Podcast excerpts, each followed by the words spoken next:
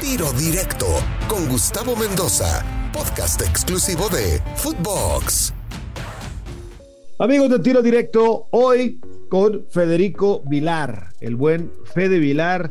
Usted seguramente lo recuerda más, sobre todo con su carrera en el Atlante, pero vaya que el fútbol mexicano tuvo también ahí eh, algo en Morelia, unas buenas temporadas. Atlas y cerró en el equipo de los Choloscuitas. Pero bueno, Fede Vilar, qué gusto saludarte. De esos casos raros en el fútbol mexicano, ¿no? Pocos futbolistas como tú llegan de un equipo, pues no quiero decir chico, pequeño, pero sí un equipo no de los que habitualmente vienen al fútbol mexicano. ¿Cómo estás, Federico? Qué gusto saludarte. ¿Qué tal? Buenas tardes. Igualmente, un gusto poder platicar contigo y sí, es la realidad. Vine de un, después de haber tenido un proceso formativo en Boca Juniors, eh, vine desde un equipo chico de, este, del ascenso de, Argentina para llegar al ascenso mexicano y bueno, y a partir de ahí este, hacer toda mi carrera prácticamente eh, en México. Almirante Brown, ¿no? El equipo del que llegas de la provincia ahí de, de Buenos Aires, ¿no? De Brown de Arrecifes, ahí en, al ladito. Almirante Brown de Arrecifes, que es un equipo que, eh, que bueno, que estaba en el, en el Nacional B equipo en el cual tuvimos unas, unas buenas temporadas y, eso me dio la posibilidad de, venir a México. y esto lo comento, Fede, porque luego pensamos que para que un futbolista sea figura en México tiene que venir pues, de un equipo de primera, digamos, medianamente aceptable, ¿no? Aunque ha habido casos de jugadores que han llegado también de equipos eh, discretos y han tenido buena carrera en México. Bueno, en tu caso se dio a la perfección. Llegas de ahí al ascenso mexicano en ese entonces del Atlante. Y cuando consiguen regresar a la primera, Fede, pues vaya que tuviste una carrera extraordinaria. Hay hasta quien te quería naturalizar para la selección mexicana, aunque, si no mal recuerdo, por ahí tuviste también alguna chance en tu selección. Bueno, la verdad que, yo encontré acá en, el fútbol mexicano la, oportunidad que no tuve en mi país, que era mi, mi, deseo de ser jugador de primera división. Entonces, cuando tuve esa posibilidad, no la desaproveché o sabía que iba a ser algo realmente importante para mí. Y bueno, y poco a poco se me fue abriendo camino, una, una liga que creo que me asentó muy bien por mis características. Y, bueno, la verdad que lo, aproveché y un, agradecido total del fútbol mexicano. Este, y bueno, después eh, sí tuve la posibilidad de, estar en algunas convocatorias de la selección argentina. No pude jugar, pero, pero sí estuve en algunas eh, convocatorias para eliminatorias. Eso te lo dio México, ¿no? La verdad, tu carrera en México hizo que te vieran hasta en tu selección, como cuando bien decías tú en tu país no habías podido debutar en primera. Llegaste de 26 años a México, Fede. Sin duda, sin duda que me lo dio México. Vine de más, chico, vine de 23 años a, México. 23. Este, y sí, eh, yo digo, soy formado en Argentina, me formé en un lugar importante como, como Boca Juniors. Creo que tuve un proceso en el Nacional B, donde es una categoría muy, muy dura y me sirvió de experiencia pero, pero bueno, después eh, creo que, todo mi desarrollo este, y todo mi crecimiento se dio en esta liga, en el cual me siento parte en todo momento, ¿no? Por supuesto. Oye, eh, este ejemplo que nos das, ¿no? De, llegar de 23 años al fútbol mexicano, de un equipo de ascenso a un equipo de ascenso. Hay jugadores a los 23 años que ya se están pues, tirando la toalla, retirando, sea, nos das una muestra, Fede, de, o sea, a los 23 si es que no tuviste una carrera importante, ¿no? Eh, eh, o si no debutaste en primera o no te ha fichado un equipo. Muchos futbolistas dicen, no, pues ahí muere o me voy a hacer otra cosa, me voy a estudiar. O simplemente en muchos equipos pues les cierran las puertas, ¿no? Por más que ellos quieran. Aquí está un ejemplo de que la perseverancia y el trabajo con profesionalismo siempre puede rendir frutos, Fede. Sí, sí, yo eh, una de las, cosas que creo importante es ser aferrado y creer en las, en las condiciones que uno, que uno tiene y bueno, y a, partir de ahí trabajar, buscar la oportunidad. Yo creo que constantemente el futbolista debe estar buscando oportunidades. Eh, y, se, y, estas se pueden presentar en, diferentes lugares, eh, no solamente en la, comodidad de tu país eh, o, en, la categoría que uno sueña de, niño, eh, porque, bueno, se puede dar en el ascenso, se puede dar en otros países y uno tiene que estar dispuesto a, encontrar el, lugar justo y siempre con la, mentalidad de crecer. ¿Te quedaste con la espinita clavada de haber jugado en Boca Juniors? Sí, sí, fue una, una cuenta pendiente que me quedó era un sueño que tenía al menos poder jugar un partido en la primera de Boca y, no se dio. Pero también el fútbol es así, la vida es así, no se pueden cumplir todos los deseos. Eh, pero bueno, este, hay que ir siempre por uno nuevo, por el, por el que viene por delante y, me parece que eso es una, una de las... Eh, de las formas que tengo de, ver mi vida, ¿no? de tomarlo de esa manera, siempre pensando para adelante. Oye, cuando estabas allá en Argentina y de repente te hablan y te dicen, oye, hay una chance de jugar en un equipo de división de ascenso que se llama Atlante, ¿no? Estabas allá a todo ahí en la provincia, en el, Almirante Brown, eh, y te dicen esto. ¿Qué pasó por tu mente? Primero, pues, hay que ver quién es el Atlante, ¿no? Hay que investigarlo. ¿Cómo fue? No, mira, fue, fue así. El Atlante era el equipo o es, eh, más, importante del grupo Pegaso.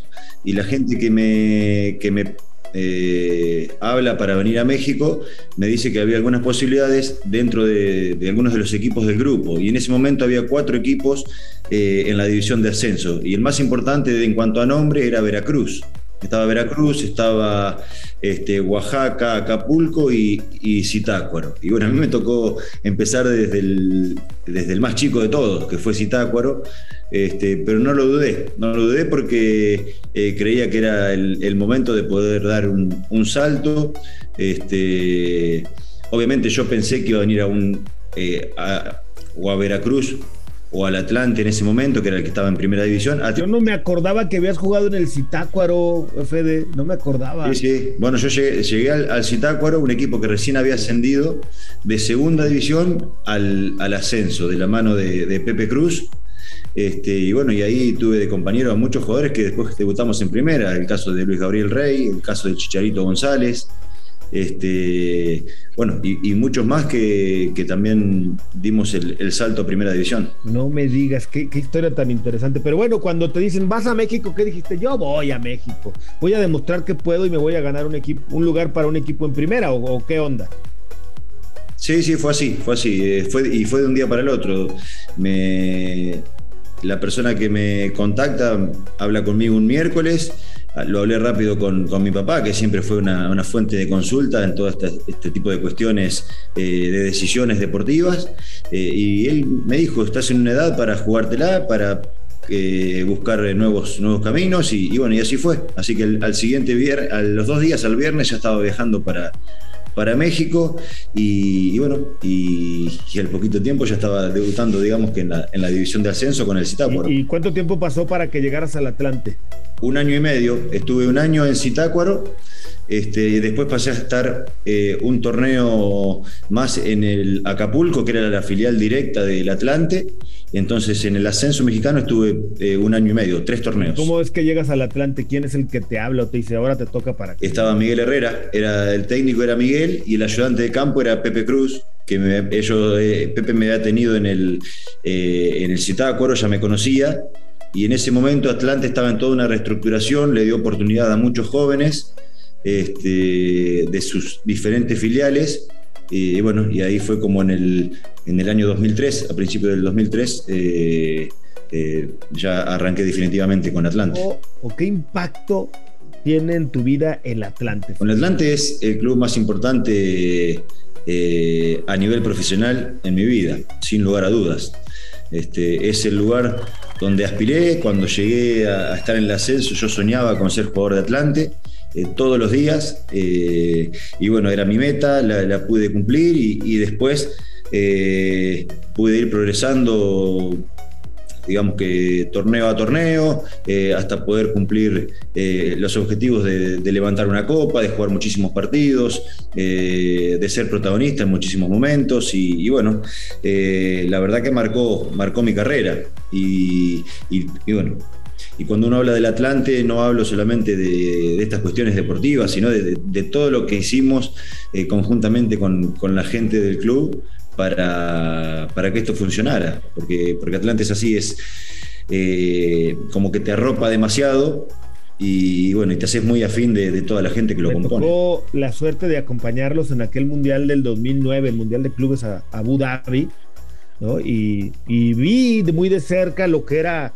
lo que era ese equipo. Había sido campeón de liga, un par de años después ganan la CONCACAF y van a este Mundial de Clubes con Solari, por cierto, ¿no? Como refuerzo ese torneo para, para el equipo. Tenían a, Memo Rojas, estaba, eh, por supuesto, Rafael Márquez Lugo, estabas tú, eh, estaba el ya citado Solari.